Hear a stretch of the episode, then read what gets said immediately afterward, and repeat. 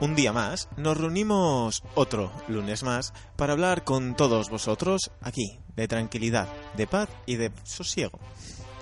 Una tarde dedicada a entreteneros hablando de cómics, películas y demás material friki que tenemos por aquí. Estás escuchando Entre Grapas, el programa de cómics de Radio Chena en el 105.8 de la FM. ¿Quieres quejarte? ¿No te gustan mis introducciones? Mal hecho, no tienes gusto, pero aún así te damos una opción. Puedes contactarnos en nuestro Facebook, a través de facebook.com barra entregrapas. ¿Que quieres mandarme una sugerente nota emotiva de lo mucho que me quieres y adoras esta sexy voz? Un correo, entregrapas.outlook.es o simplemente quieres poner lo malos que somos, usa nuestro Twitter, arroba entregrapas. Para esta titánica labor de entreteneros durante la próxima hora y media aproximadamente, tengo un equipo de excepción. Vamos, que es la excepción que confirma toda regla de que la gente es inteligente. No tengo más que palabras buenas para mi equipo. Equipo formado, entre otros, por Laura, Hola, parca en palabras como siempre. ¿verdad? También tenemos a Adrián, Hola, hola. que recién esta semana presentas ya cómic y todo, ¿eh? O sea, Sí, lo sí, loco. sí. El jueves. El en jueves ya... La Casa de la Cultura de Langreo a las 7 de la tarde. Allí estaré dando un poco la chapa a ver si vendo algo. Como en la plaza los domingos. siempre está bien. Y si no, al menos siempre está a intentarlo. Oiga, que Sí, lo tengo sí. calentito. Porque ya está a la venta mi nuevo cómic y voy a hacerme publicidad, luego me llamáis lo que queráis. 1934, El cielo por asalto, guionizado por Rafael Jiménez, dibujado por un servidor y coloreado por Ángel Legna, que ya podéis conseguir en la web carmonaenviñetas.com y, si no me engañaron mucho, en cualquier librería de cómic de España. Bien, bien. Habrá que corroborar esa información. No obstante, felicidades por, Sí, sí. por la publicación y porque te, te tergiversan las palabras ya en la prensa, que eso siempre hace ilusión. Sí, bueno, me Si no, lo, si no lo digo, reviento. acostumbrarse. eh. Si no, no eres famoso. Eh, Exactamente, si no tergiversan tus palabras y se inventan lo que dices, no eres nadie en el mundillo. Y también tenemos con nosotros el último en ser nombrado, que es Pablo, Muy buenas. ahí entretenido con el móvil, dándole al Candy Crush duramente. Sí. Quería mandar ante todo un saludo a Lucía, que está en época de exámenes, Ay, pobre. que esperamos verla por aquí pronto, o al menos que nos mande un SMS con cariño y con amor. Ánimo. Bueno, se está reservando para Expo Comic. Claro, Como- luego como nos va a hacer un super nos vendrá de reportera luego. Claro. en- Hombre, más le vale. Se está preparando, dice ya, oye. Pues hay que coger fuerza, claro, claro. Pero luego me sacrifico y voy a Madrid. Todo- ¡Qué todo- sacrificio! todos sabemos que es una dura opción para ella. ¡Qué tener que- sacrificio ir a Spocomi! tener que ir a cubrir un evento, gastar dinero en figuras para comprobar Uf, calidad, uf. comprar cosas, no, no, no, a nadie le gusta, a nadie le gusta. En fin, yo creo que poco más podemos añadir, aparte de que, que rabia y que envidia me das. Pero bueno, un hombre tiene que sobreponerse a estas cosas, no, no podemos quedarnos ahí. En fin, chicos, pues si os parece bien, vamos a empezar así a, a lo random, por el que está jugando al Candy Crush. es que está... se- a- ¿Qué no estoy con el candy? Ge- Generalmente, eh, hace un par de semanas, Adri dijo que bueno, que no sabíais quién iba a empezar, que a veces era sin plan random, en Sí. plan suerte. Esta semana no, esta semana te avisé y lo sabes. Eres mala persona.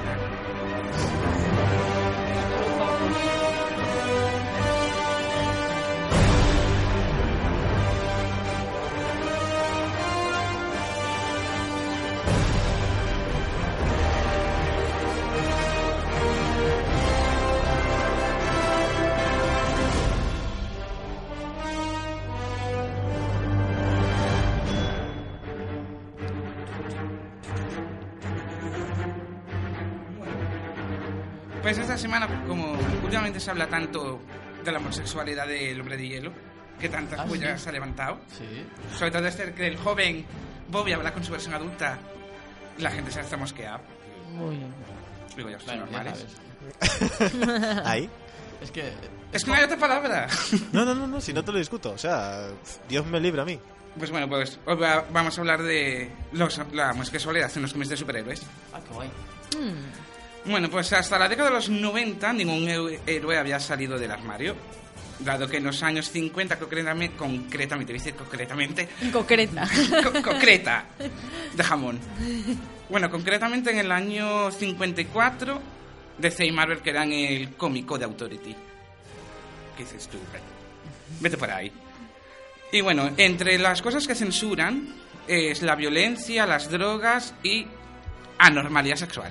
Oh. Anormalidad. Dios. Anormalidades sexuales, que incluían la violación, el incesto, el adulterio y la homosexualidad. O sea, como si fuera un crimen, vamos. Sí. Ah, Ahí está. Sí, y lo ponían a, a nivel eso Sí, a de... nivel de violación. De... De- Sí. vamos. Madre mía. Y bueno, gran parte de la culpa de esta censura la tiene el psiquiatra Fredrik Wersam, Sí. que quien lea cómics sabe quién es ese tío. No sé qué dijo lo de Batman y Robin eran gays. Sí, sí. En el libro La seducción del inocente. Eso, efectivamente. Sí, señor. entre sus ideas locas está eso, lo que dice Adri. La homosexualidad de Batman y Robin por vivir en una mansión. Ay, juntitos. Ay, señor. Y la que más me llama la atención la de Wonder Woman. Que por ser una mujer fuerte que se vale por sí misma y no ser una damisela en apuros, Lesbiana. la tilda de lesbiana. Claro, Madre mía. Bueno, y más perlas, que bueno. Que quien encuentre una versión traducida del libro, que lo lea. Que tiene un- mucha perla para ahí. Ay, que se me va. Ese es el sonido de la frustración cuando se le escapa todo por encima de la mesa. Sí. Bueno, pues en el 83, Marvel lanza un cómic de superhéroes canadiense llamado Alpha Flight.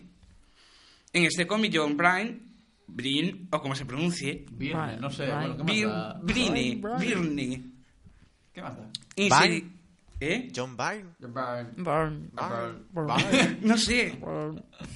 Ese como lo lees antes de saber cómo se pronuncia nada, ya, sabes, ya lo Ya leís estás en leyendo. portadas y ya te inventas cómo suena. Efectivamente. Quitarte esa tontería Sí. Burn. ya es muy difícil. Claro.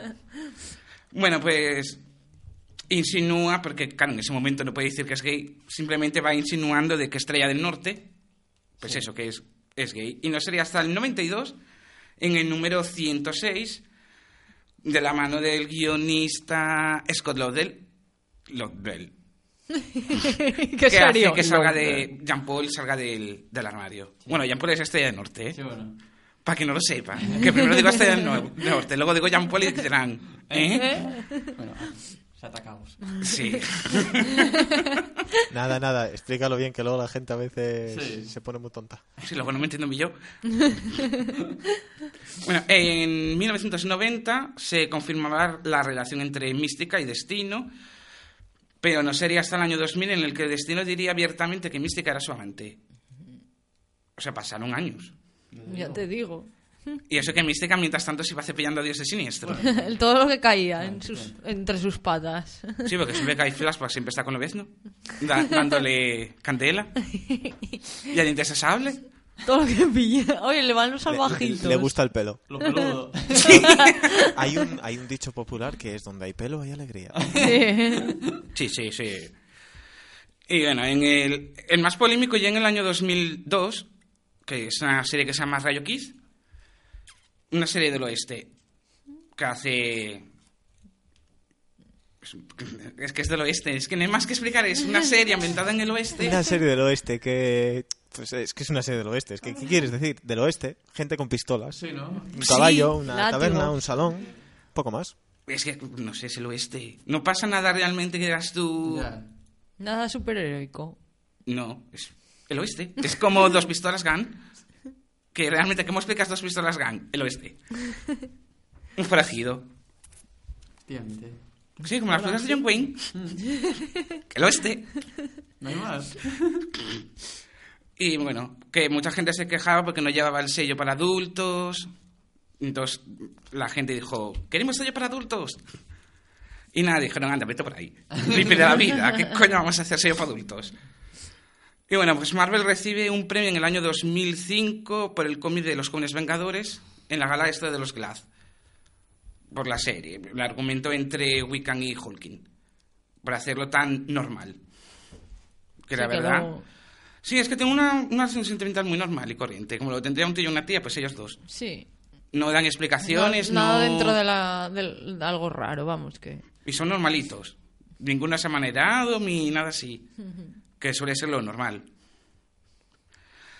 Y bueno, luego DC, pues en el año 41 debuta el héroe Firebrand, que yo a ese no le conozco, la verdad. Yo tampoco. Si de Firebrand. Y luego, bueno, pues deca- décadas después el escritor Roy Thomas sugiere que Firebrand había mantenido una relación sentimental con su guardaespaldas Sluggerdoom. Uy. Es que, Que esto me suena mucho a, ¿eh? a Rudy Diggle, que dices tú. Sí. Esto es a Rudy Diggle. que va que ya no se confirma. Sí, porque... Tengo, tengo que decir una cosa porque cuando Pablo dijo no sé quién es Firebrand, me dio por googlearlo ahora. Y, joder, es el prototipo de lo caza, el uniforme, ¿eh? Va con una camisa transparente, unos pantalones ceñidos y tiene su cosa simpática. Sexy. Sí, bueno, sexy, sexy estilo Día del Orgullo Gay en Medio Madrid. eh. ¿Cómo te digo yo? Es un tópico. Sí, ¿no? Topicazo. Bueno, pues un ejemplo más actual es el de Midnighter y Apolo de Authority. Que nada, pues, como ya había explicado cuando Sí, hablé de esta serie, que eran clones de Batman Superman Sí. y que salían juntos. Y luego en la propia serie de Midnighter ya salen casados con una hija. Como una familia normal y Sí, vamos, que lo, que lo normalizan. Lo que tendría que haber sido siempre, pero bueno, ya sabemos cómo, Sí. cómo van los rollos. Y luego, bueno, pues en el 2006 pues tendríamos a, a Batwoman. Sí, a mí, de- de- eso iba a comentar yo antes. Digo, yo, mi superheroína preferida es es Bat- Batwoman y mira, es lesbiana y, Sí, que y con relación. hincapié. Sí, sí. Que eso es lo interesante, que no... Que lo dicen un par de números y ya Sí, la ya, está. eh, te, lo, te lo dejan caer, no hace falta que, bueno, porque tiene pareja. Ella se zumba a la policía y punto. ¿no? Sí, No yo creo que el problema es eso, cuando te lo venden a como, mira, es lesbiana, es gay, como, sí, ¿sabes? oh, Como, oh, claro. Ya, ah, como una sorpresa. Sí, como dices si tú, fuera algo que tendríamos que, que decir, jo. Es que lo, tendríamos que tenerlo normalizado. Claro, Ya- hombre, claro. ya dif- difícil, ¿no? Porque venimos de una sociedad en la que no estaba bien visto. Sí. Pero es que tendría que ser una cosa normal, no nos tendría ni que sorprender. Como un hombre puede tener una, un superhéroe puede tener la- una relación con una mujer, pues también puede tener Claro. con un hombre. Sí, sí, y ya está. Claro, claro. Como la policía que sale en Batman. ¿Cómo se llama? Ahora se me olvidó el nombre de la poli. ¿En Batman? Sí, la poli... No, sí, en Batman. La Hay una... Montoya. Esa. Sí. Que también es lesbiana y no lo están diciendo cada cinco Claro, minutos. eh, claro. que soy lesbiana, ¿no? Sí, Y es un personaje muy bien construido. claro. Sin falta de estar dándole que te pego. Claro, eh. Sí. Y que porque sean que, que sean gays, que ya tienen que poner como que sean todo el día ahí Eso, promiscuos, no, es que vamos, no. también hay mujeres y hombres promiscuos y eso es una tontería. Yo que digo que no tienen por qué, ya una cosa normal, tendría que estar normalizado. Los cómics tendrían que introducir más porque yo creo que, oye, que una cosa normal. Sí. Nada está. más, a, a mí me gusta mucho eso cuando, cuando te lo dejan caer sin más. Cuando no. te- por ejemplo, el otro día, el sábado, estaba viendo yo con Lucy otra vez la peli de Watchmen. No recuerdo si en el cómic pasa igual porque la verdad es que, claro, el cómic al ser mucho más Sí, extenso y tal me cuesta. Pero hay un momento en el que investigan el, el ordenador de, de uno de los superhéroes, de Ozymandias, Hmm. y se ve que una de las carpetas que tiene pone Voice. Ah, o sea, Sí, que- eso en el cómic también pasa. Sí, te ponen en un cómic también, ¿eh? ¿Ves? Y te lo dejan caer sin más. Sí, no tienes- oh, ¿Sabes? claro, tienes que claro. fijarte. En el cómic incluso tiene una relación con otro de Sí, ellos. sí. O sea, pero no, no lo dicen. O sea, tienes que... Lo vas leyendo y según vas leyendo el cómic dices, hostia. Sí. Yo como en el Ultimate X-Men, Hmm. Coloso, o más tarde Sí, lo dice, pero en los primeros números Sí. tú vas leyendo y dices, Coloso es gay. Claro, claro que te lo, eso te lo dejan caer sin más. Eso, está- eso, es- es lo que me mola, sí. Eso. Bueno, pues esos eran los personajes así más conocido. conocidos. Luego, luego ya pasamos a tener personajes ya menos llamativos, conocidos, como sería Estrella Rota, Hmm. que sale con, con Rictor en Factor X. Pero bueno, son per- personajes que, a menos que leas muchos cómics de los mutantes, no los conoces. Sí, que no... Y bueno, y- m- personajes así hay muchísimos. Luego, por ejemplo, tenemos un- uno que se llama Sabin, que es un tío que para salir con una tía, al ser metamorfo, se transforma en mujer. Oh. Para tener una relación con su prometida. Anda, mira. Listo. El rollo, eso ya lo inventó Mística, ¿eh? Yo que lo sepáis, eso ya está inventado. Y bueno, y bisexuales sí que hay mogollón de ellos.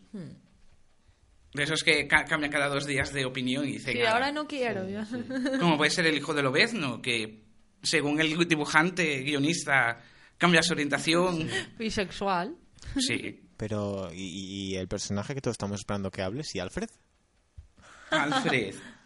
A- Alfred, ese bigote yo que le daba Azman día y noche.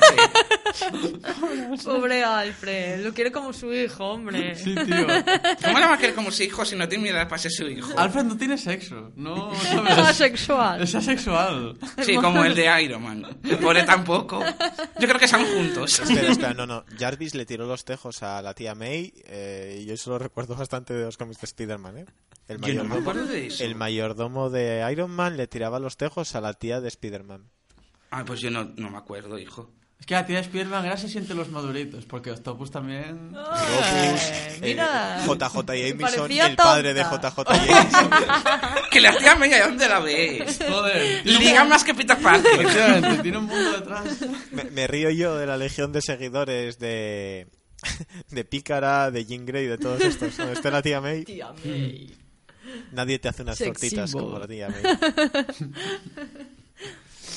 Nada, ya habiendo, una, habiendo habido una boda gay, Sí. la de Sea el Norte y el novio, ahora solo falta que adopten. Y ya está, ya, ya sería la sociedad Sí, normal. que, Claro. que- igual es lo que ya les queda más normalizar. tío. Quiero, quiero recalcar Eso. que Bruce Wayne adoptó muchos Robins con Alfred. vale, no legalmente, no legalmente. Igual es el punto que Está- falta. estaban, están solo a su nombre de... El otro simplemente los cuida. Mis niños. Uy. Buah, de esta nos va a caer una rapapolvos por internet. Pero yo no sé cómo le dejan adoptar. O sea, nadie se da cuenta de que van a los Robins cada vez que al hospital. Si todavía le siguen concediendo oscuro. Es eh, como una, un asesino en serie. Los Robins. Se- Seamos realistas, tiene dinero para sobornar a gente de suficiente. Porque vamos a ver, suena- sonaría un poco raro. O sea, dejas guajes a un tío que vive en una mansión súper enorme. Él solo. A las afueras. Él solo, Y que luego el neno, el pro, cuando llega a casa, le dice el tío, oye, que te tienes que poner este traje.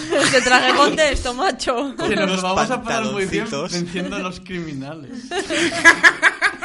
Y viene la seguridad social y no se los quita. Sin embargo, a ti en los Sims los dejas de comer un día y te, quitan a Quiero, quiero recal- recalcar la parte de ¿y cómo llevas al crío al, a- al colegio donde lo lleves con la cara llena de moratones y, y lo Se cayó montando a caballo. Se golpeó contra una puerta. Ay. Se golpeó 40 veces con la misma puerta. Ahora Y nadie que- se da cuenta que van al colegio muertos de sueño.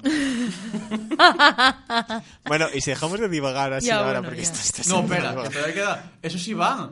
Porque los pobres, cada dos por tres llega a dos caras o Una quince y les pierna una rota. paliza, que están cinco días metidos en casa en coma. Están sin escolarizar esos menores.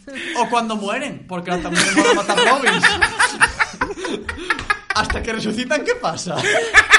Los asuntos sociales, ¿dónde están?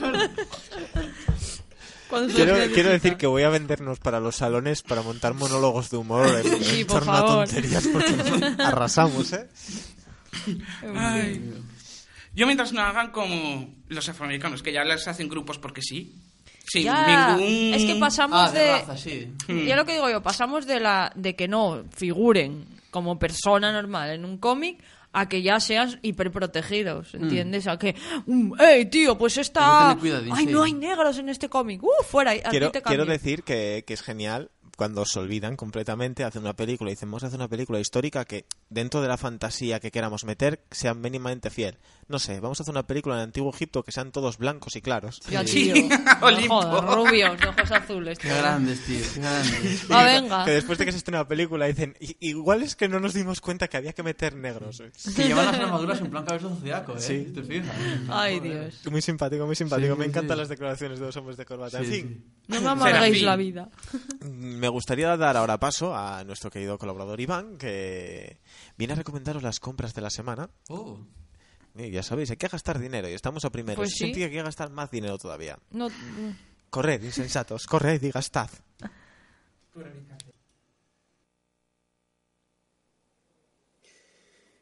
Eh, muy buenas, queridos seguidores de Entre Grapas, grandes y pequeños. Soy Iván Olmedo y vuelvo a mi cita con el programa para reseñar algunas novedades de las aparecidas estas últimas semanas en el panorama comiquero. Eh, hoy no me voy a extender mucho más porque no hace falta y paso directamente al meollo del asunto. Bueno, pues el primero de los títulos que he seleccionado es un tomo en edición integral de una de las obras más reconocidas del clásico autor ya fallecido Antonio Hernández Palacios. Antonio Hernández Palacios tiene en su haber un par de cómics western de gran envergadura que son McCoy y Manos Kelly, de mucho éxito hace años, pero la obra que aparece ahora reeditada de la mano de la editorial Ponent Mon es una de las suyas más celebradas y que causó mayor impacto en su momento cuando se comenzó a publicar en los años 70 del pasado siglo. Se trata de El Cid, un cómic histórico que trata la figura de, vamos a decir, uno de nuestros héroes nacionales, Rodrigo Díaz de Vivar, y que, como digo, nos muestra unas páginas con un dibujo muy, muy trabajado, realista y en color, con abundante acción, pero también con mucho detalle en cada viñeta y que está a la altura de los otros maestros del género en el resto de Europa, como pueden ser el francés Bourgeon o el belga Herman. El Cid es un cómic con el que se deleitarán, eh, que es una manera un poco fina de decir que se lo pasarán pipa, los aficionados a la historia y al estilo de dibujo más clásico.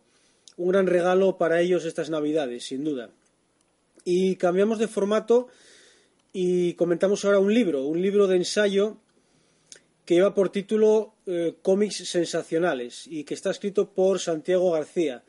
Santiago García es un reconocido y premedio guionista y estudioso del cómic que lleva a sus espaldas un buen número de obras, tanto de ficción como teóricas, y a quien ahora la editorial Larousse eh, da la oportunidad con este título de hacer una selección de algunos de los cómics que han marcado su vida como lector y escribir acerca de ellos. Eh, es desde luego una selección de obras muy variada que va desde Spider-Man y Batman y otros cómics de superhéroes hasta el cómic underground, pasando por los clásicos del cómic europeo, los clásicos de la escuela bruguera, algunas novelas gráficas y obras de autor que también parecen indispensables y algún título manga que también está entre lo más selecto de lo hecho en el país del sol naciente, con Osamu Tezuka y Kazuhiro Tomo a la cabeza. Una selección personal de lo que al autor le gusta, por supuesto, pero que es además un buen modo de conocer grandes títulos del noveno arte por si alguno se nos ha escapado y de recordar otros por si los tuviéramos olvidados. La portada del libro está ilustrada por Paco Roca, eh, muy solicitado en los últimos tiempos por cualquier editorial que sea capaz de echarle el guante. Eh, damos un salto ahora a la editorial Panini y comentamos el primero de los dos grandes tomos que va a sacar recuperando las aventuras del Caballero Luna y que lleva por título Cuenta atrás hacia la oscuridad. El Caballero Luna, como sabéis, es básicamente una copia de Batman hecha por Marvel y que durante sus primeros tiempos tuvo una carrera editorial bastante errática, saltando de un título a otro hasta que, gracias sobre todo al increíble, muy arriesgado trabajo que hizo el dibujante Bill Sienkiewicz, obtuvo un éxito y consiguió finalmente asentarse como un personaje importante de la llamada Casa de las Ideas, esto es, de Marvel Comics. En este primer tomo se recoge, lógicamente, su debut, que fue en la serie Werewolf by Night del hombre lobo Marvelita, sus primeras aventuras en solitario, un serial que apareció dentro de la revista de Hulk y los 15 primeros números de su colección propia cuando ya la editorial apostó definitivamente por el personaje. Una apuesta que ahora revive Panini con esta recopilación por fin de un personaje que tiene bastantes, tirando a muchos seguidores, eh, todo ello con guiones de Doug Moines y dibujo de Bill Sienkiewicz y Don Perlin. Bueno, pasamos página y vamos de los universos superheroicos a otro universo muy particular que es el de El Mago de Oz. La editorial Kraken ha lanzado un cómic de gran formato y un aspecto realmente atrayente con una adaptación de El Mago de Oz, esa obra literaria de Liam Frank Baum que prácticamente todo el mundo conoce, pero muy pocos seguramente se han leído, y es una adaptación esmerada y muy colorista del original, realizada por los autores italianos Renato Queirolo haciendo el guion y Ana Brandoli como fantástica ilustradora de las páginas. Esta obra fue publicada por primera vez originalmente en Italia en el año 1980, que se dice pronto, y la verdad es que es una muy agradable sorpresa eh, su recuperación y su traducción a nuestro idioma.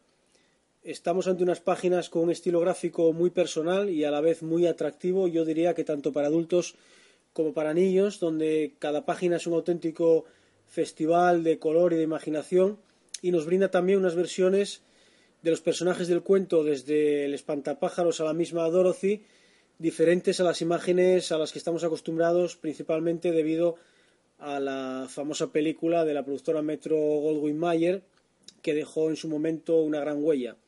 En resumen, se trata de un cómic que recomendamos sin duda ninguna.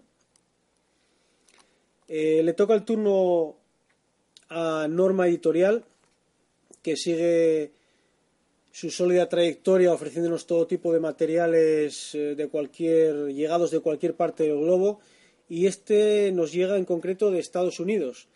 Hablamos de Gris Grimlis Frankenstein, una adaptación más de la muy influyente obra de Mary Shelley, solo que esta vez no nos encontramos una adaptación cualquiera, sino una curiosa y hasta sorprendente reconstrucción de la obra original que mezcla con gran eficacia las herramientas del cómic, el libro ilustrado y el propio texto de la novela. Su autor, el hombre que ha vuelto a ensamblar de una manera magnífica las piezas y los trozos de este particular monstruo de Frankenstein es Gris Grimley, un artista californiano muy influenciado por los universos de Edgar Allan Poe, Lovecraft o Edward Gorey, así como por las películas de terror, el ambiente gótico y los tatuajes de apariencia siniestra. El resultado es una obra muy personal, con sorpresas y cambios de narrativa cada pocas páginas, que llama la atención inmediatamente y que quedará como una de las más destacables de las muchas que hasta ahora se han realizado sobre este mito de la novela de terror de todos los tiempos. Eh, Metralla. Metralla es el título de una novela gráfica de la autora israelí Rutu Modam, que apareció en el año 2008 y se llevó ni más ni menos que el premio Eisner al mejor álbum y también un premio en el Salón de Cómic de Angoulême. En ese año 2008 fue publicada en nuestro país eh, por la editorial Sin Sentido y ahora en 2015 se reedita con cambio de editorial, ya que es Astiberri la que la presenta como una de sus novedades en esta recta final del año.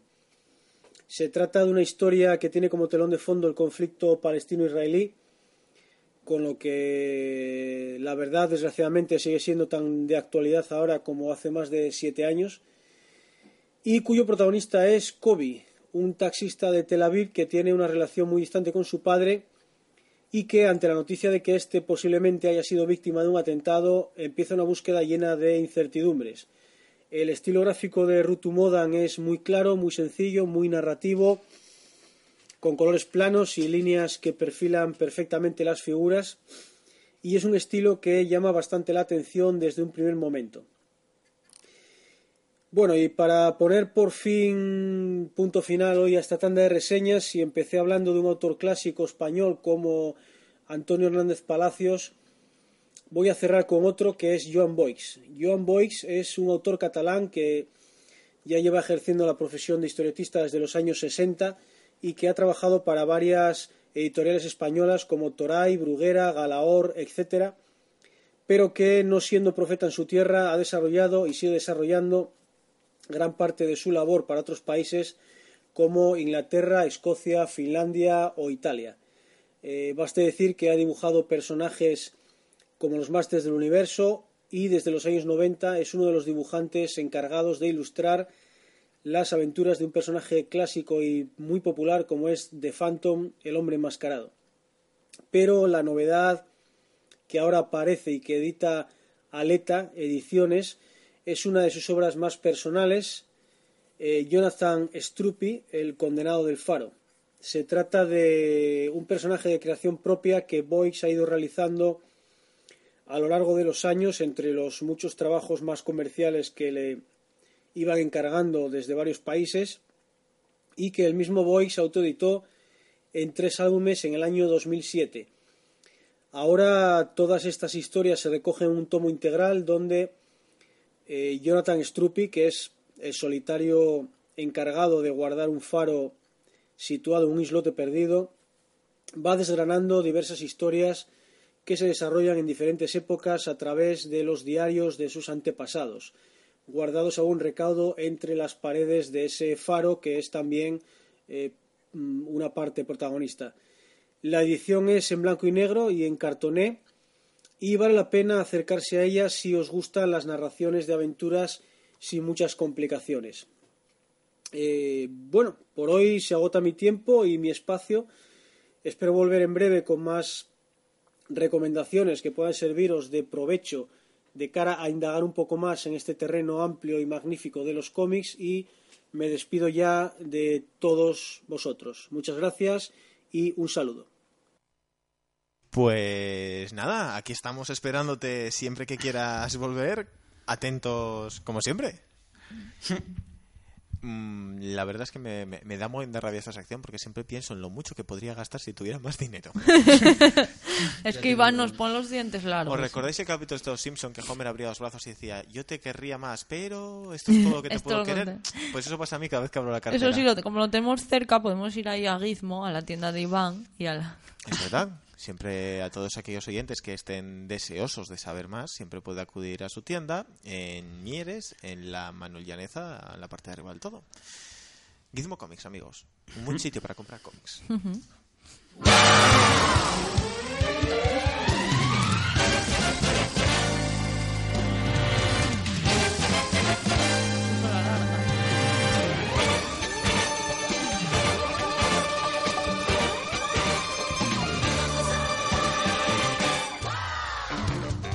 ¡Ay, ay! ¡Cómo me gusta!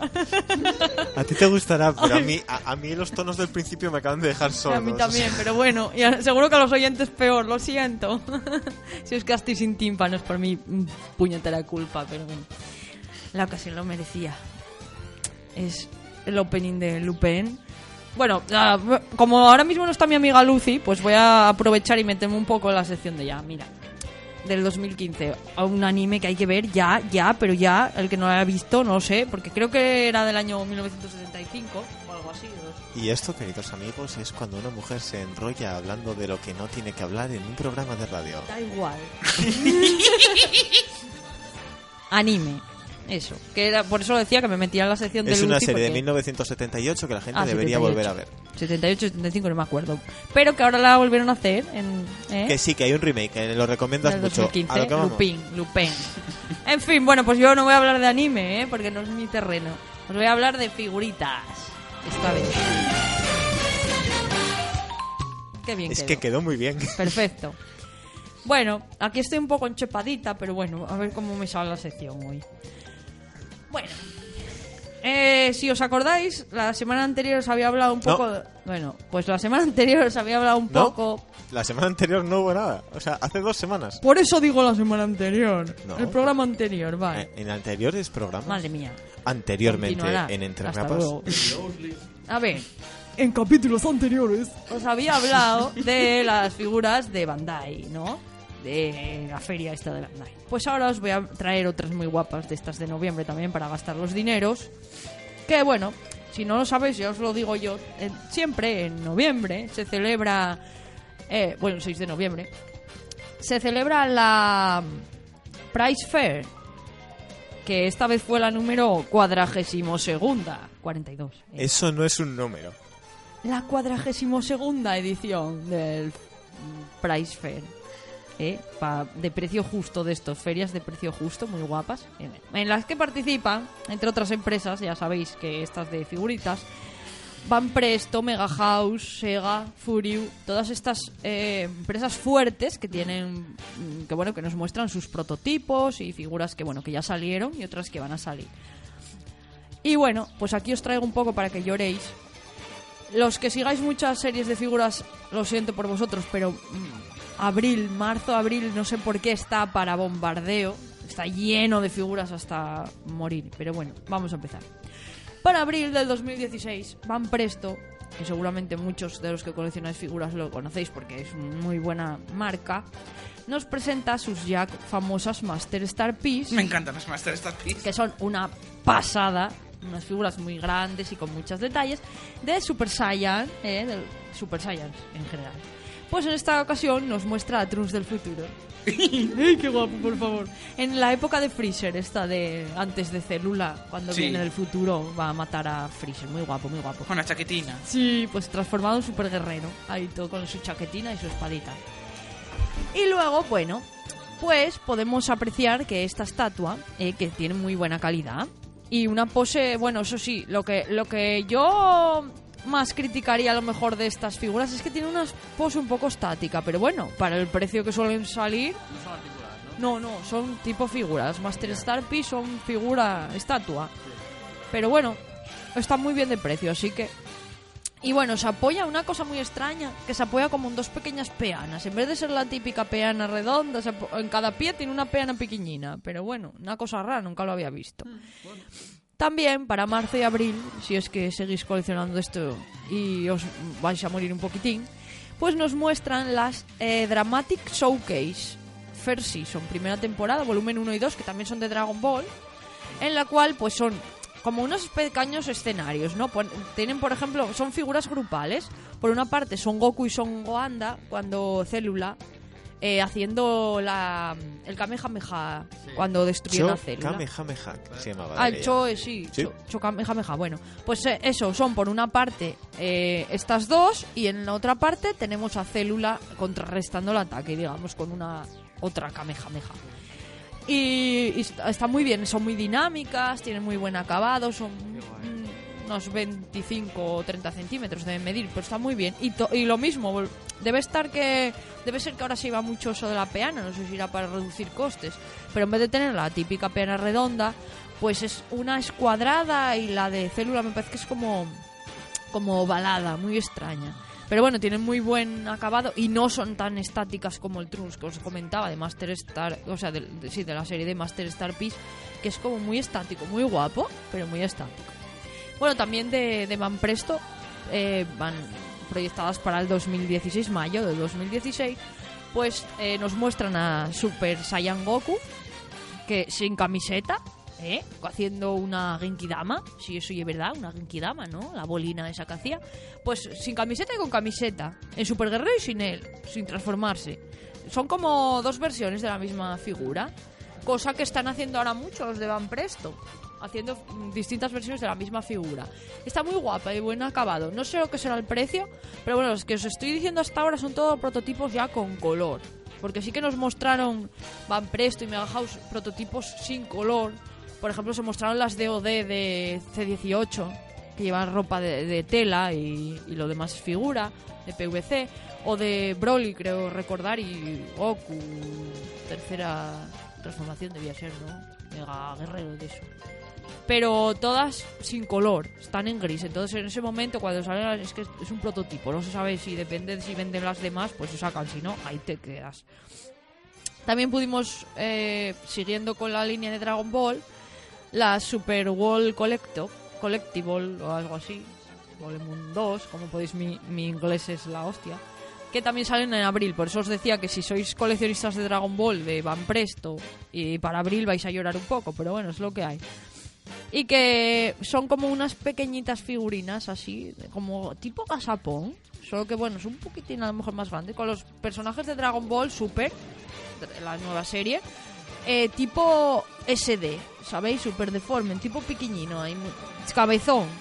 Y salen eh, Kaito, mm, Bubu, me parece que era gordito, y mm, Goku Dios, Yajiro Bai, y, ¿y cómo se llamaba el gatete? Kaito, Karim, Karim, eh, sí, pues Al también. Y, y luego, mm, por otra parte, creo que tienen a Baba, la hermana de Mutenroy, la brujita esta, y eh, Go- Gotan- Go- no, Goten y Trunks de pequeñinos y va tien- que van cada set de figuras, que son muy riquitinos, que tienen unos cuantos.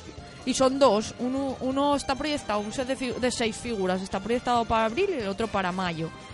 Y, no, y bueno, y que también incluyen a Goku y Vegeta de esto de Super Dios, esto que son de pelo azul, que no sé cómo se llama esa nueva transformación. Super Saiyan azul. pues eso. Ah, pues eso. Pues es en tipo Super Saiyan en piquiñino también. Siguiendo con la que hablábamos antes de la línea de Master Star Piece de Van Presto, se nos presenta para abril, mm, cargadito, con la serie de Lupin tercero, que como podéis ver aquí el opening, que eh, pues nos van a- nos mostraron a la figura del inspector Zenigata, que es muy buena, muy buena, muy buena. Una, bueno, una figura que yo quiero 8 para mí. 8 para mí no es estática, tiene muy buen color, muy buen parecido a la serie, bueno. Y que y está siguiendo esta línea que ahora tienen de quitar la peana de toda la vida, está como apoyada en un trocitín de, de suelo. Un trocín de suelo ahí como de baldosín. Muy guapo, está muy bien. También de la serie Lupin, pero de la línea Creator ex Creator, que no la conocía. Hay dos versiones, lo que os comentaba, que ahora están tirándose mucho como a las segundas versiones de figuras, eh, como repaint, ¿no? Te, te enseñan una figura y luego la misma pero de otro color o con una transformación en caso de Goku. Pues de Goemon, que es otro personaje también de... que es un samurai, que también es un personaje de la serie de Lupin y está como apoyado en, en la rodilla, está muy bien. También, bueno, de más personajes, sacan a la chica, Fujiko, Fujiko eh, en una versión también Museshi, ella, eh, en tres colores. La puedes escoger o en morado, en azul o negro. Y dices, bueno, ahí si eres un friki como yo y las quieres las todas, pues vas a llorar. Pero si solo quieres una, pues bueno, mejor. Oye, pues me gusta la rosa, pues la rosa. En fin, pues eso. Que tiene un traje tipo Busco Ayas, ¿eh? Para los que no De sepáis. modo sexy. Sí, sí.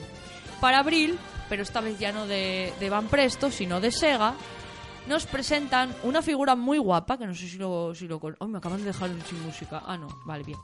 Sí, pues seguramente lo conozcáis porque es bastante famoso. La serie de Detective Conan. Pues eh, la presentan una figura súper guapa del nene, este, el Conan, que es que no me acuerdo cómo se llama. Conan Edogawa. Conan Egogawa.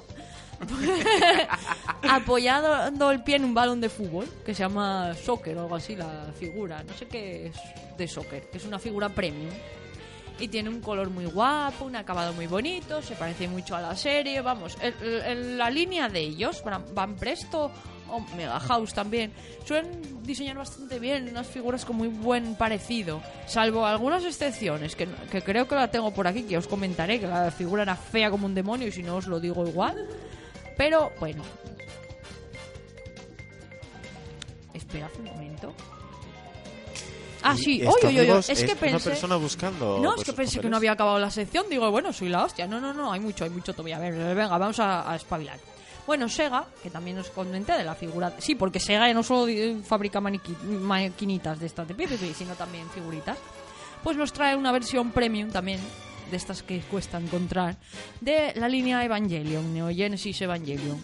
Asuka, con versión eh, uniforme de escuela, muy guapa.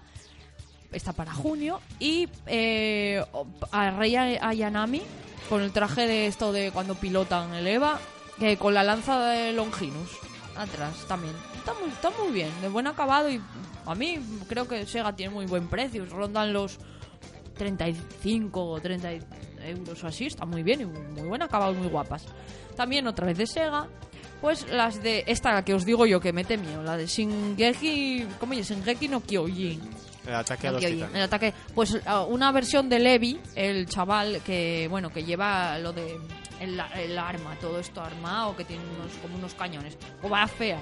Es que no me gusta nada, lo siento. Está mm, truño, truño. La cara horrible, horrible. Digo, pero con bien que lo hacen todo y este es feo como un demonio. Pues no, no, no. Muy mal, muy mal, Sega, muy mal.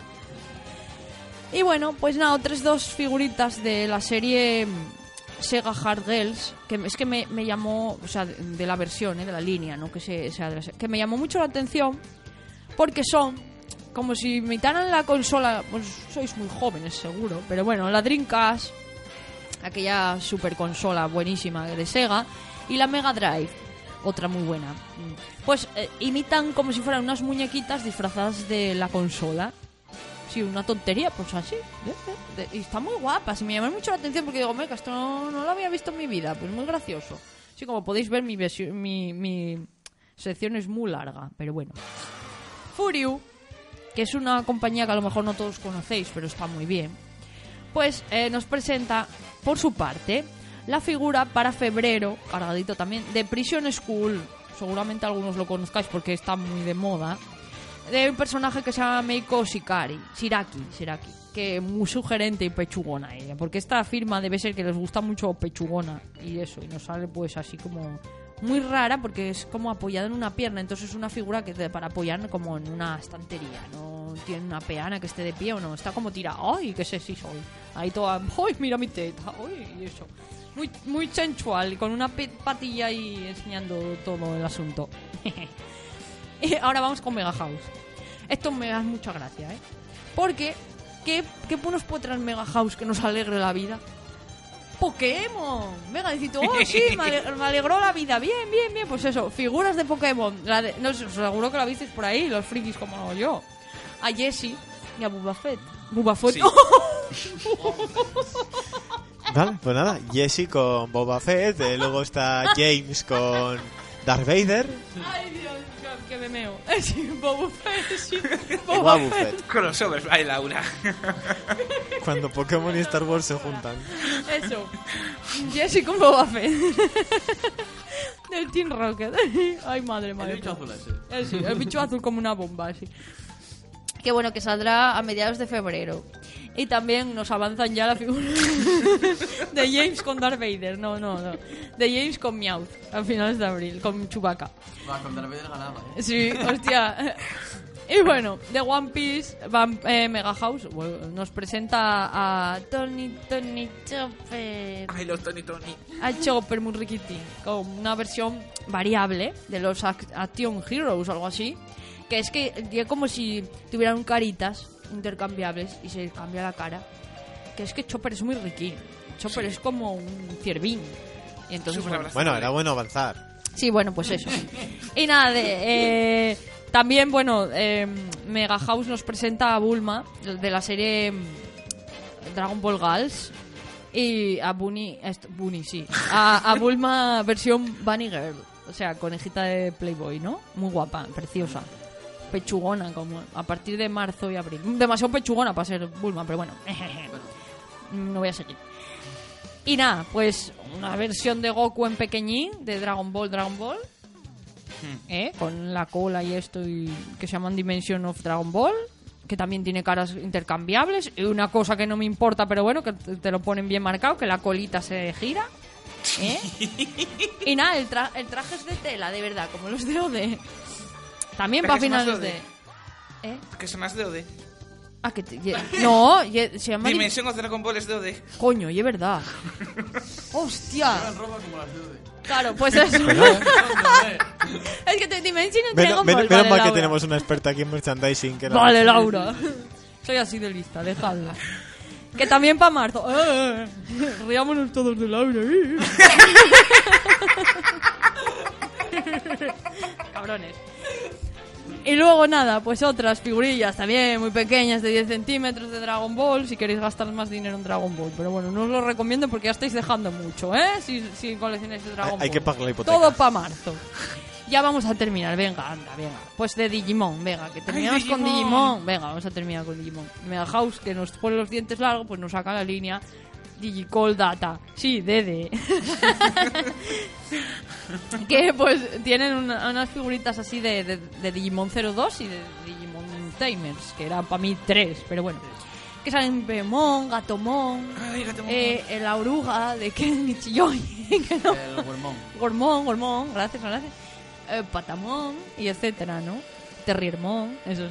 Eh, ocho figurinas, ¿no? Y salen a un precio de unos 600 yenes cada una. Que no es barato, pero tampoco es caro, hombre, y asequible. Y bueno, pues nada, eso. Y una reedición muy bonita de Cari y Gatomón y TK con Patamón. Que son uno- como unos de 10 centímetros. Eso sí, para esos 10 centímetros valen oro, porque son 4.800 yenes cada uno. Pero bueno, como es una reedición y por lo que parece están vendiendo a precio de oro, pues bueno, está, está muy bien.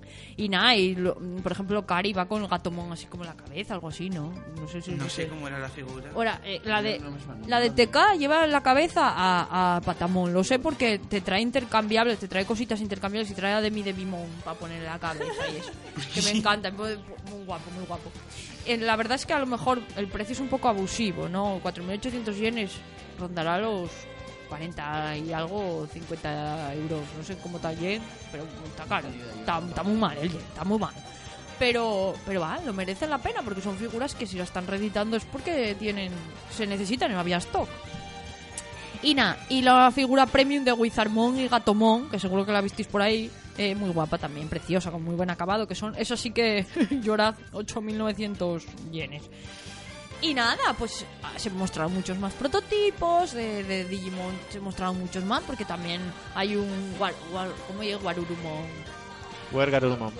que, eh, eh, Chao durmiendo, ahí muy guapo, con, con te- no, ¿cómo se llama el otro? Matt.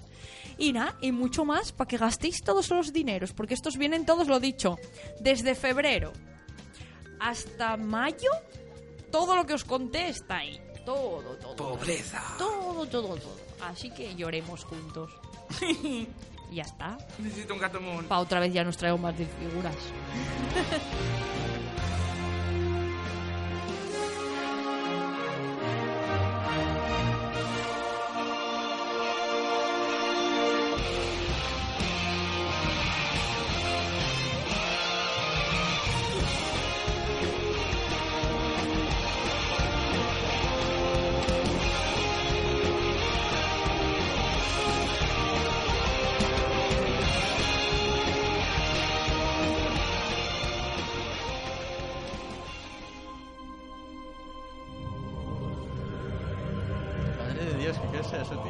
lo, lo que me dijiste de una canción de Arrow. Sí, Pues de Arrow, Ya, va. tío, pero ¿qué bueno. Una, una Sí, canción es que la banda de... sonora de Arrow es muy guay. Em, A Adri salen flechas y una capucha verde y ya lo tiene todo hecho. eh, y sin capucha. A veces con un gorro a lo Guillermo Telles, vale. Sí, sí, vale cualquiera. Una manzana. Sí. Bueno, pues hoy voy a hablar un poco de... Vamos a ver si hacemos un poco un, un debatillo, un- una reflexión sobre cómo puede ser el futuro del cómic. De este momento a el futuro. Por futuro puede ser 2030 o año 5000, me da igual. Lo que primero llegue. Efectivamente, lo que primero llegue. De cómo, cómo podría. ¿Cómo podría seguir adelante este medio? Este medio que, recordemos, eh, nace a finales del siglo XIX, si mal no recuerdo, en la última década. Mm, Cuando... no, Sí, y, di- y digo si mal no recuerdo, en un periódico, ¿no? Se porque, porque a, fi- Eran a- tiras. a finales de los, 1800. de los 90 se celebraba el aniversario número 100, ¿cómo se dice? El centenario, eso, que no me salía. Aniversario. El centenario de eh, la creación de- del cómic. Que sí, efectivamente, empezaba en, empezó en periódicos, en pequeñas tiras y tal. Si mal no recuerdo, el primer Yellow- personaje que hubo fue efectivamente el el, Ye- Yellow, Yellow Kid, Kid. que si no lo tenéis mentalmente situado, es una especie de niño calvo en plan. Krilin con un mandilón amarillo. sí, y se escribían en mandilón las cosas, Sí, ¿no? Así efectivamente. como bocadillo. Entonces, bueno, eh, el cómic eh, y el cine se parecen mucho. De hecho, ambos tienen una edad similar y los dos utilizan lo mismo. Utilizan la narración secuenciada mediante imágenes para contar una historia. El cómic se apoya además en, en el texto, en la escritura, mientras que el cine se apoya en el sonido y bueno, que las imágenes no son estáticas, son, en, son en movimiento. Entonces, en cierta manera, el cómic es la manera sencilla, por así decirlo, de hacer películas. De hecho, hay entrevistas a muchos autores que dicen, yo quería ser director de cine, pero como es muy complicado y tal, pues teniendo un papel y un bolígrafo, puedes dar rienda suelta a tu imaginación claro. y tal. Entonces, claro, yo creo que, es- que esa es una ventaja que tiene, que tiene el cómic, la sencillez de poder, de poder acceder a ello, ¿no? Entonces, bueno, eh, ambos medios eh, tuvieron un gran éxito a lo largo del, del siglo XX, sobre todo el cine. La explosión del cine, pues, descomunal, como ya conocemos todos, es ahora mismo el medio más, más famoso, el que más gente consume probablemente. Pero sin embargo, el, el- el cómic tuvo mucho, mucho éxito, sobre todo entre, claro, entre los más jóvenes. Sobre todo, que siempre estuvo, un- sobre todo al principio, parecía que estaba un poco más destinado a, a, a los niños, a- al público infantil, aunque en realidad hay obras de, de todo tipo. Llegando a un momento en el que las obras para niños terminaron desapareciendo. Y de hecho, a día de hoy hay muy pocos niños, muy Sí. pocos cómics para, para niños. Claro, ¿cuál es el problema de eso? Que eh, en cierta manera em, la gente que lee cómics hoy en día por lo general viene de la gente que ya empezó a leerlos hace años. Entonces, crear lectores nuevos a veces es un poco, poco complicado, sobre todo por el hecho de que ahora tenemos muchas más herramientas de, de comunicación y de entretenimiento. Los niños tienen las consolas, eh, bueno, eso, lo que decía, la- las películas, eh, juegos de todo tipo, eh, sean físicos o, o por ordenador, lo que sea, etcétera. Entonces, bueno, el cómic parece que queda un poco, un poco relegado, queda un poco en, en segundo plano y con esa marca que parece que no se le quita, al menos aquí en España, de que es un producto destinado a, Al a- a los niños, efectivamente. Sin embargo, hay otros países en los que, en los que goza de, de muy buena salud, podríamos decir, como en Francia, que se reconoce como, como cultura. O sea, no es, es, es algo normal encontrarte a gente leyendo en los vagones del metro y tal. eh, a los salones acude gente de todo tipo, está bien visto. Y ocurre un poco lo mismo en Estados Unidos. Lo que pasa que en- yo creo que eh, la diferencia un poco entre Estados Unidos y Francia es que en Francia lo reconocen más como arte Sí, como ¿Sabes? algo culto. como algo cool, más sin menospreciar a la palabra más pijo, ¿sabes? Mientras que en Estados Unidos es casi un producto de, de- de consumo rápido. En Estados Unidos es el ideal del capitalismo. Entonces es veo esta película, ahora veo esta serie, ahora leo este cómic, ahora me compro esta figura, ¿sabes? Sí. Es un poco es, es- es una, una, una cadena, ¿no? es, es una, una empresa que efectivamente es un círculo de la película al cómic, o del cómic a la película, a los, a los videojuegos, a los libros, etcétera. Todo forma parte de una rueda eh, del consumismo. Entonces, bueno, eh, Que no sé. Sí, yo no sé si eso es a lo que vamos a, llegar en el futuro a todos los lados, gracias a que las películas están ayudando mucho a que se acepte al cómic y a que mucha gente se esté acercando a él, o, o- o- o qué va a suceder. Lo que está claro es que una cosa que yo creo que va a terminar cambiando con el tiempo es el formato. Hasta ahora lo más normal es que el cómic se lea en papel. Tú vas a una librería, te compras tu cómic, te lo lees y ya está. En Japón, por ejemplo, eh, corrígeme si me equivoco, estoy, ahí estoy un poco más pez, eh, por lo que sé, eh, lo normal es sacar eh, semanalmente varias revistas con un papel cochambroso, Sí. Sí. porque también lo tratan como, como eso, como un producto de consumo, de- como un periódico. De hecho, eso eh, vale muy baratos Sí. y lo van. A lo mejor un, un japonés que se compre el- una revista X, Sí. X, con un nombre X que eh, lo abandona en Claro. un vagón, eh, como, como el que se olvida el 20 minutos. Como si fuera un periódico. eso. Sí, yo Lo eso, mismo. claro, yo lo que decía es un poco en plan, eso, como si quiero, compro la Nueva España, me Claro, la leo eh, pero la dejo y por ahí, total. mañana ya saldrá la siguiente. Claro, o sea, sí, sí. Pues eso, pues parece que así es un poco como funciona tal. Ellos lo leen, se ala, fin. Como quien a lo mejor, eh, no sé si en Japón, porque no sé cómo, tal tem- no sé cómo está el tema de, de la piratería, pero fuera de Japón, de quien los lee por internet sin más, se lo descarga, lo lee y... Claro, está. y ala, y- y luego ya, cuando salga en su país o, o no, se lo compra o físicamente o lo que sea. Entonces, claro, ahora mismo estamos yendo poco a poco, lentamente, a, eh, a la venta de cómics por, por internet. Las editoriales más famosas, como DC o Marvel, ya tienen sus, sus, sus tiendas eh, online para acceder a, la- a las grapas. Uy. No, no, tranquila. Son cosas del directo. Te vamos a medir el lomo. Está en modo avión. No, Sí. tranquila, hombre, ¿qué más da? Pues despegó. No pasa nada. A lo, que, a lo que iba, la venta de cómics online, eso. Eh, eso entonces se sacan un poco de una manera más barata o se ofrece algo que a lo mejor no puedes encontrar en la grapa, la grapa mensual. Claro, ¿qué tiene de bueno eh, la grapa median- medi- mediante internet? No ocupa espacio, Siempre a mano. ¿eh? Siempre a mano. siempre a mano, eh, lo puedes tener cuando quieras, es, es más, es más barato, eh, pero claro, mucha gente creo que aquí todos tenemos ese sentimiento de- del coleccionismo y del papel. Nos, nos gusta tenerlo. Nos gusta ir a la librería, nos gusta comprarlo, nos gusta... Y nos gusta que ocupe espacio. leerlo, Sí. Y nos gusta que ocupe espacio y quejarnos de, joder, ¿dónde voy a meter tanta grapa? El, olo- el olor a cómic nuevo. El olor a cómic nuevo, efectivamente. Pero sin embargo, eh, claro, el cómic eh, online te ofrece esas posibilidades de las que antes hablaba del consumo rápido.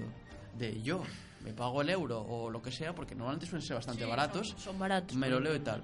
Entonces, ¿en qué están aprovechando, eh, por lo que yo veo, las editoriales de cómics, sobre todo las, las, las americanas? Porque, como te digo, por lo visto, en Japón está este sistema y en Francia, como decía, sí que parece que tienen mucho más mucho más peso el cómic físico. El cómic además es una edición súper lujosa, con su tapa dura, súper bonito, tal y cual.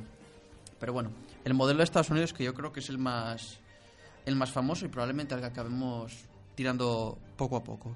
Eh, eso. Como están aprovechando las cosas es a sacar cómics semanales en vez de mensuales. Normalmente las grapas son mensuales, pero allí lo que son cómics destinados eh, única y específicamente en un principio a salir online salen cada semana. Por ejemplo, Injustice, eh, aquellos cómics que salen de Smallville en su día, los de Arrow y Flash. Y estoy diciendo cómics de DC porque la verdad es que los de Marvel Los de Star Wars. ¿cómo salen los de Star Wars fininos? No, También Star Wars, salen. a- Star Wars que yo sepa salen en papel directamente, pero no lo sé, ¿eh? No sé si en Marvel hay algunas algunos cómics De vez en cuando, sí. de vez en cuando, ¿eh? Por ejemplo, en Secret no. Wars, X-Men 92. Sí. Esos ese es sali- solo salieron- digital. Salieron antes. Sí, primero digital y después salió la Eso, versión vale, en papel. Eso, eso es lo que iba. Además, Marvel tiene la aplicación esta de la R, ¿no? Sí. Sí. ¿Cómo es? Eh, que no sé la- cómo funciona. ¿Cómo Eh, tú, eso? por ejemplo, escaneas con la aplicación del móvil, escaneas Ah, una sí, portada. Sí. y pues yo que sé, por ejemplo, ponte que es una portada de, de un cómic de espacio. Bueno, pues te pone imágenes, Un escuchas voces, tal, te sale un vídeo con tonterías de tal o con una portada, por ejemplo, de Thor, pues ves a Thor moviéndose Mucho más dinámico. Claro, o sea, eso, eso apoya al cómic físico con, con contenido, con contenido digital. digital. Efectivamente, mira, eso, está guay también. Eso, o el futuro. Yo creo que eso sí que es el futuro. Sí, de sí, verdad. sí. A- De hecho, a eso iba a ir yo. Eh, yo creo que probablemente con el tiempo acabemos llegando a que las, lo que es el formato de grapa, ese formato de consumo rápido que hablo, acabe siendo totalmente online. Yo no, no lo creo. Yo creo que sí. Y que después se redite en un formato más bonito Yo, de ver yo lo, en papel. lo dudo un poco, mm, no por el... No, a ver, está muy bien planteado, Sí. ¿eh? Pero por lo que pasó, por ejemplo, con los ebook. Hmm. Eh, parecía que iban a ser el boom. Sin Sí. embargo, la gente preferimos seguir teniendo El papel. ¿no? el papel. Claro. Entonces, tú cuando tienes el papel, lo que decíamos, ah, cómo huele, cómo pesa, bueno, no te importa tener ahí acumulación de ellos. A, a lo mejor sí que va a haber un cierto número de personas que van a pasar de tener mierda acumulada y van a Claro. preferir el formato Claro. mm, no, digital. Sí. Pero bueno, estaría bien que pudiéramos elegir entre cualquiera de los dos. Que no fu- fuera solo eh, X números, ¿entiendes? Que sean, por ejemplo, es que este, mira, este no lo hay en versión digital, solo lo hay en versión... Molaría que fueran legales de, de versión también digital para el que no quiera comprarse la versión. Yo creo que terminará siendo como en las películas. Hay muchas ediciones que ya te viene directamente. Te compras y te viene todos los, forma- todos los formatos, para ver. Sí, sí, Sí. sí, verdad, verdad. Y yo creo que es lo que terminará siendo. Por ejemplo, quien quiera comprar la versión digital puede comprar solo versión digital. Vale, sí, y quien compra la grapa, Sí. le dan un código y te Claro, puedes te, la puedes descargar. también Sí. tened en cuenta, por ejemplo, Marvel en- tiene un servicio de suscripción que es de pago, que tú te suscribes por, no me acuerdo cuánto era, No es mucho. por una, por una cantidad de X y te permite acceder a todo el catálogo que tengan de cómics en digital. Ah, pues guay. mira. Y Claro. aparte de eso te hacen un regalo anualmente. Ah, pues Claro, muy, muy claro. bien, muy bien. Pero, Claro. Yo, como, como casi todo en estas cosas, Sí. eh, en inglés. Sí, bueno. Lo que está claro es eso, que lo- como lo hablamos, yo soy el primero que ojalá el papel no desaparezca nunca y siga adelante porque a mí es una cosa que me gusta. Pero yo pienso un poco en eso, en esas nuevas generaciones. Llegará un momento que... Sí, las nuevas generaciones Claro. son diferentes, sí. claro, eso es a eso es verdad. lo que voy. Esas Ah, los nenos ahora no, no tienen ese apego a los Hmm. cómics, ¿entiendes? No, no crecieron a lo mejor... Porque no se sobre- criaron con ello. Ahí Claro. está, sobre todo aquí en España. Yo no crecí con mi padre que leyera cómics, salvo, bueno, Capitán Trueno y cosas de esos, pero que no los guardaban, los tiraban, lo veían como algo que necesario. Y entonces no había esa cosa de atesorar, como por ejemplo Sí. en Estados Unidos sí, había más atesoramiento, o en Francia supongo. Hmm. Sí que te puedes encontrar números de Spider-Man del año 80 y algo. Sin embargo, aquí, Claro. salvo dos o tres, dudo que los padres de muchos de los que estamos aquí guardaran. No, desde luego, es más complicado, claro. Claro, eso sería un- una de las teorías que yo, que yo, yo tu- estuve pensando. Otra es eh, aprovechar un poco el, el formato de- del ordenador. Quiero decir, ya que vas a sacar eh, cómics online, a lo mejor estaría bien aprovechar el formato de la pantalla y poder eh, jugar con ello. De hecho, ya, ya se viene haciendo. Hay, eh, ¿cómo se dice? Programas que a lo mejor te van yendo viñeta por viñeta, vas apretando y te lo va, te lo va pasando. O de esto en scroll que va bajando y no es una página normal, sino que, bueno, sigue hacia abajo para jugar un poco con la narrativa y eso. Claro, si se hace eso, lo bueno que tiene es que aprovechas el formato de- del ordenador y dices, esto es una cosa que no se puede aplicar en papel. Pero eso precisamente quizás sea lo malo, porque luego no puedes editarlo en papel como tal. Te digo otra pega que no suelen tener en cuenta. Tú a la hora de realizar pantallas o de tener una pantalla tienes resoluciones diferentes, cada uno tiene su resolución de pantalla preferida. sí. Entonces, el problema que tienen este tipo de publicaciones es que mi resolución de pantalla igual me hace una imagen diminuta, a la de Laura le hace una imagen enorme y a, la- a ti te encaja perfectamente. Sí, Y es el problema que tienen este, este tipo de iniciativas, que tienen que controlar mucho, mucho la Sí, no, construcción, no, no, la no, construcción no, de no, los no. sitios web para que eso no Pero afecte. también es verdad que ahora se tiende más a los estándares, ¿entiendes? Yo creo que las No hay estándar a- resolución. No. No. Cada uno, cada uno pone la que le apetece. Pero que ya no existen como antes, a ver, con los ordenadores. Sí. 1003, Sí, 400. sí, sí, sí, Laura, Ah, sí. Sí. sí, cariño, Pues sí. entonces yo es que no toco eso para nada. Eh, básicamente no lo Eso, eso tocas. es otra cosa.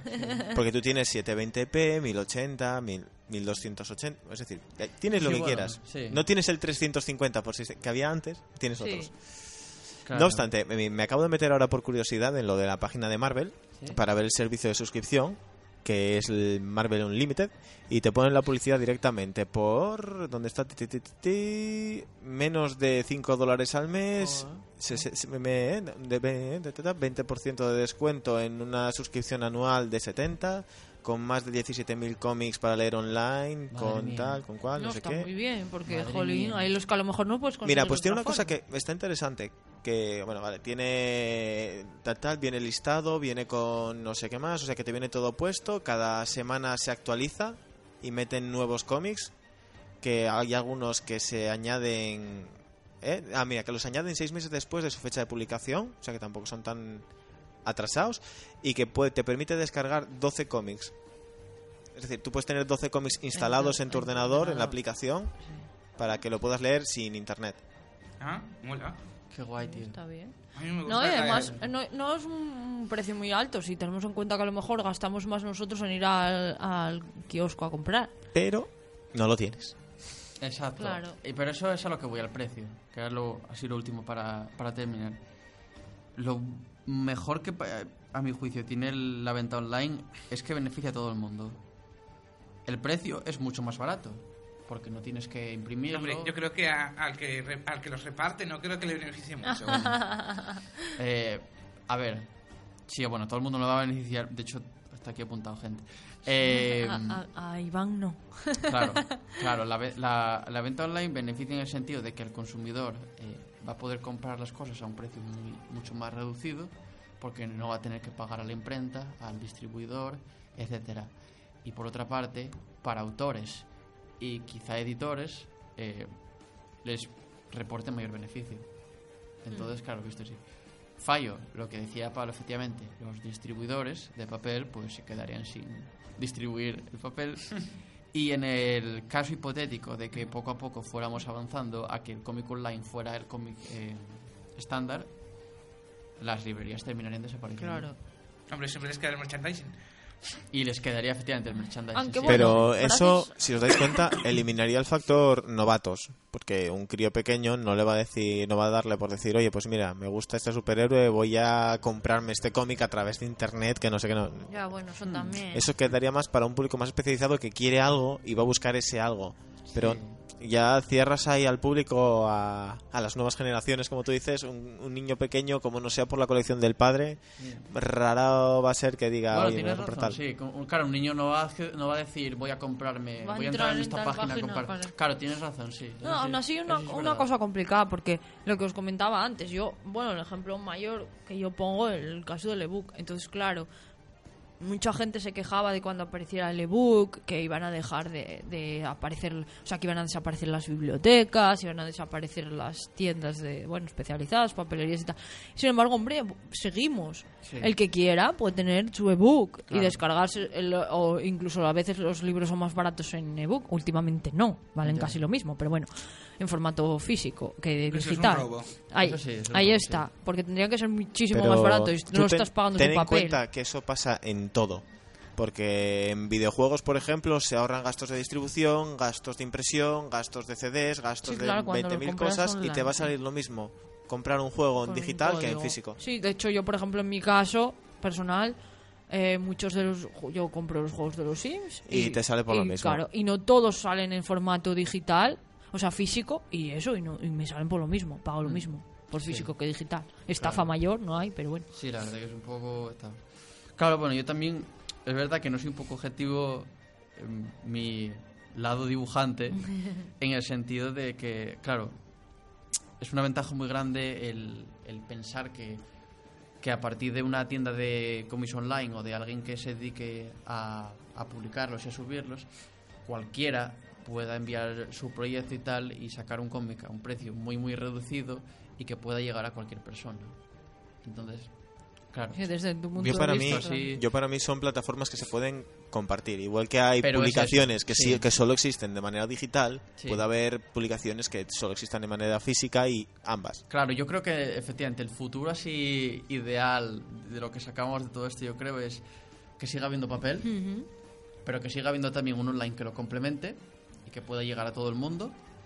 Y, eh, no sé, De vez en cuando fastidiar y sacar solo en Igual que online. pasó con el cine, que al principio era esto, el contenido digital, se quejaban, tal, piratería, no sé, no sé qué más, puede pasar que dentro de unos años veamos una plataforma al estilo de Netflix, al estilo de Zombie, De pero al cómics. estilo de cómics. Y que sea Claro. legal, Claro, claro, que con una suscripción puedas acceder a cómics de Marvel, de cómics de DC, a cómics Sí, de tal. Lo veo Sí. complicado, porque hay demasiados derechos con demasiadas le- editoras por medio, pero bueno. ya. Pero bueno, Yo creo que puede hacer la misma editorial. realmente ahora, Sí. que, ahora que lo comentas, con lo de Netflix, por ejemplo, yo tengo mucha gente, vamos a hablar de series así que conocemos aquí, con Daredevil, que fue un bombazo, porque fue un bombazo, eh, que mucha gente la vio en Netflix, lo flipó y ahora está deseando tenerla en DVD o en Blu-ray. Claro. Claro. Entonces, eso. Yo, sea, ¿quieres Daredevil, Jessica Sí. Jones. Claro. Entonces, no sabemos cómo será el futuro, pero esperemos que sea algo que nos beneficie a todos. Hombre, esperemos que sea algo que veamos. Yo tengo una queja de lo digital, Diga usted. Que es borrable. Sí. Ya, pero las plataformas digitales, o sea, no, no, no, no. Pero Mira, mira, es que hasta coquito, no. No, tú tienes un número de cuenta, por ejemplo, un, un usuario y una sí. contraseña. No acabé, no acabé. Tú tienes un número de usuario y una contraseña. En el Que momento que haces una compra digital, una plataforma, esas plataformas te recuerdan la compra. Es decir, yo, por ejemplo, compro un juego en la Play Store, lo borro y puedo seguir bajándolo gratis siempre, porque ya no está comprado. es eso lo que voy. ¿A qué vas? Ah, que si él cierra, no es lo mismo que tú lo tengas en la estantería, que tu estantería no cierra en la vida. Ah, eso sí es Claro. verdad. La Sí. nube, Claro, la- claro. la nube es efímera. Claro, Claro, claro, efectivamente, Me- sí. a mí me pasa con mi- los videojuegos. Como quiebre, me quedo sin ellos, claro. Desde Por eso- 15 años me sale de las narices, voy a la estantería y me cojo el cómic. Por eso lo físico es mejor y ya está. Claro, Sí, por- hasta- por eso hasta es que por lo llegue la- digo yo que si yo esto lo vemos como un consumo rápido, como eso tú lo, lo quieres leer, quieres saber qué pasó en el último número de Green Lantern, lo lees y fin. Claro, Y el que- problema son los Hablando de. Green Lantern, si os parece bien, vamos a las noticias. ¿Por qué no me dejáis tiempo? Venga, Vivo, va, Vale, venga, venga. Venga. Es que ya, ya llevo un rato intentando meteros hachazo y no hay forma. Ala, venga, vamos.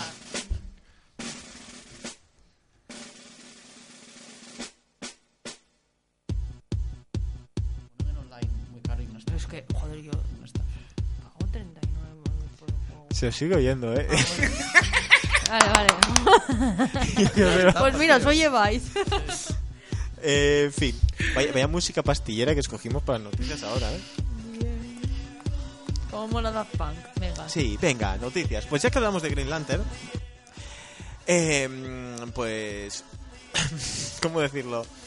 Dado que sabemos que hay rumores para diversas películas completando el universo DC, tendríamos una posibilidad de una futura película eh, de Green Lantern, que se llamaría, Green Lantern Corps, para un cercano 2020, lo cual sería una aventura espacial con toques de arma letal. Es decir, protagonizado por una pareja de policías con una relación curiosa. ¿Quiénes serían? Bueno, pues podría ser Hal Jordan y Jon Stewart. Así ya tendríamos al blanquito y al negro haciendo combinación, como esto típico de Hollywood no les gusta nada.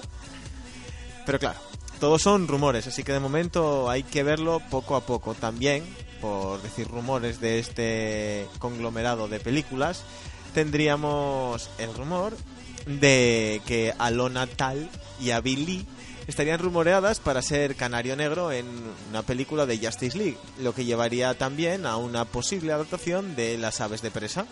Ojalá. tío. Molaría Pues mogollón. Yo, Molaría. yo cuando lo gusta además la- de las dos actrices, la, de- la que es a lo natal, es que me pega tanto, es que me mola muchísimo. tío. Buah, ojalá. A mí a veces empresa me gusta mucho. Sí, sí, sí. Bueno, pues luego también tenemos la catarsis, la redención. Y es que Michael B. Jordan habla sobre, sobre su papel y sobre lo que pasó con la cinta de Los Cuatro Fantásticos, diciendo que, bueno, pues salió de ahí bastante limpio y es una de esas cosas que es una lección para él. Realmente le hizo darse cuenta de que las cosas no están bajo su control, comenta el actor sobre el fracaso de la película. Puedes levantarte cada día y decir voy a dar el 110% en esto o en cualquier otra cosa y aún así no sale como la gente quiere o como tú esperabas. Y eso no significa que seas un fracaso, ni significa que no hicieses un gran trabajo. Solo significa que en su conjunto, como proyecto, hay tantas piezas en movimiento que no tienen nada que ver contigo y que determinan el resultado de una película. Que viene a ser un... La culpa no es mía, la culpa es del otro que era muy malo. Hombre, a ver, fue otro. Bocas fuiste bastante. Vete para casa. Bocas. Lo que sí dice es que no cierra la puerta a poder interpretar a cualquier otro superhéroe en un futuro cercano. Quién sabe, quizás lo veamos, no sé, interpretando a Ricky Ricón. Hombre, fue la, fue la antorcha humana, ¿no? Este sé que fue la antorcha humana. Sí. El anterior ta- antorcha humana fue Chris Evans. que fue Capitán América. Yo ahí lo dejo para cuando Chris Evans se, re- se retire. Ay, no. No sé, sí, también puede Menos mal interpretar. que está el alcohol. Tened en cuenta que puede interpretar a Thor, o sea, su especialidad son personajes de cómic rubios de ojos azules. Jamás no da, ¿eh? En fin, ya que hablamos de los cuatro fantásticos, Fox elimina la secuela del calendario y es que. Aplauso, aplauso. Bien. Y es que, pese a que 20th Century Fox en su día, antes del estreno, fijó una secuela para el 9 de junio de 2017, su más reciente calendario de estrenos ha eliminado por completo la secuela del panorama. Así que no esperaría ver una secuela de Los Cuatro Fantásticos en un futuro muy, muy, muy cercano.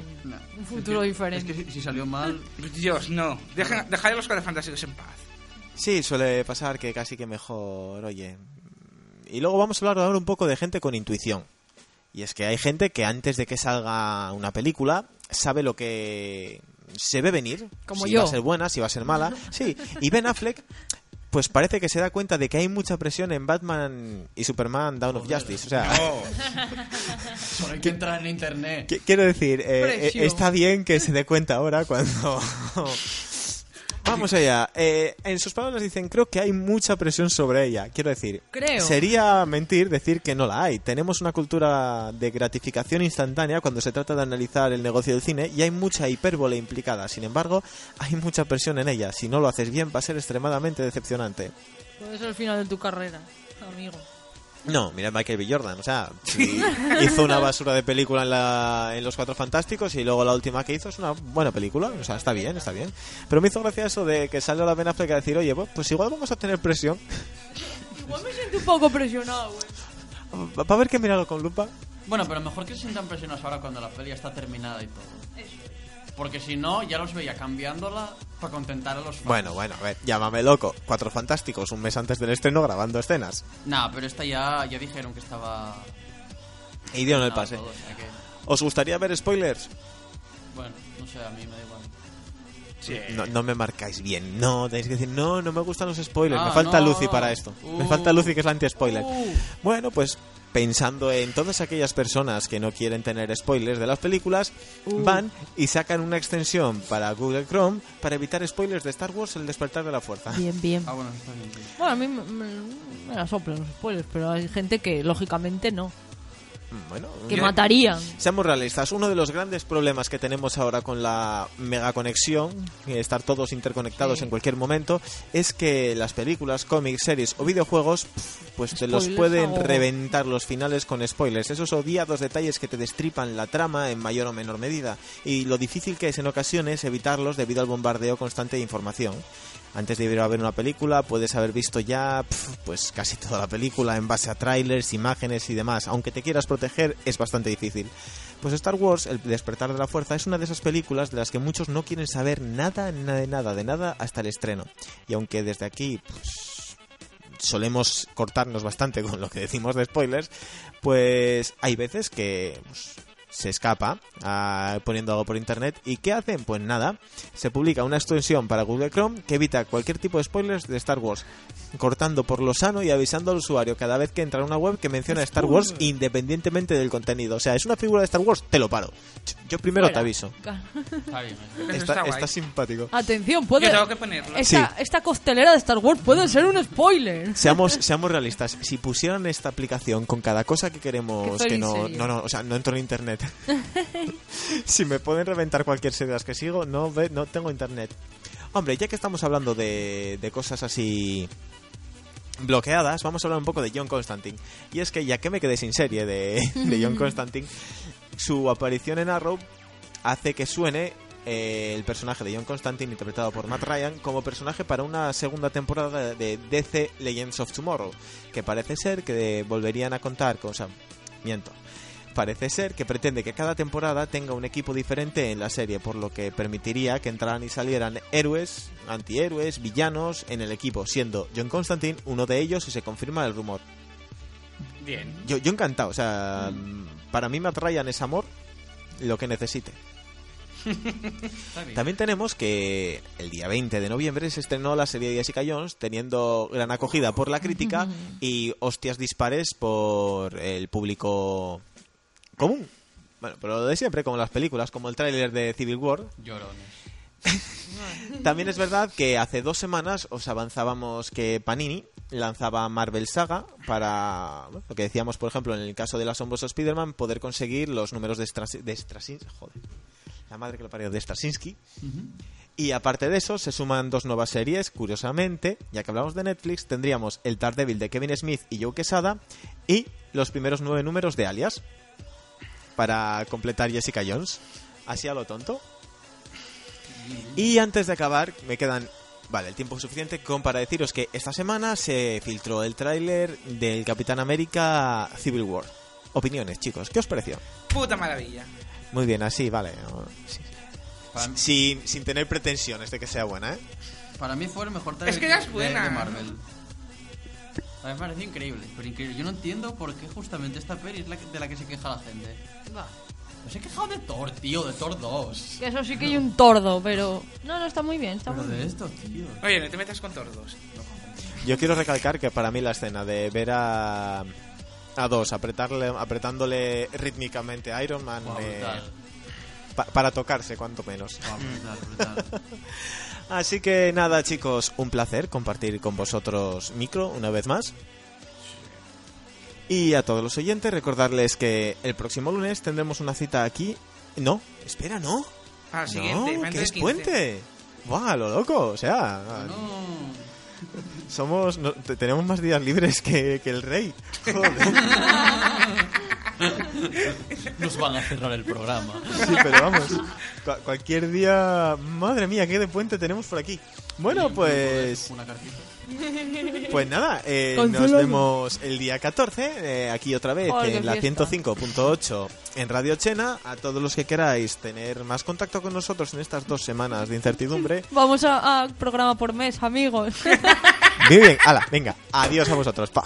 A todos aquellos que quieran estar en contacto con nosotros, ya sabéis, en nuestro Facebook, en facebook.com barra entregrapas, en nuestro correo entregrapas.outlook.es y en nuestro Twitter, en arroba entregrapas. También es un placer hablar para todos vosotros y os deseamos una gran semana, así que hasta dentro de dos semanas.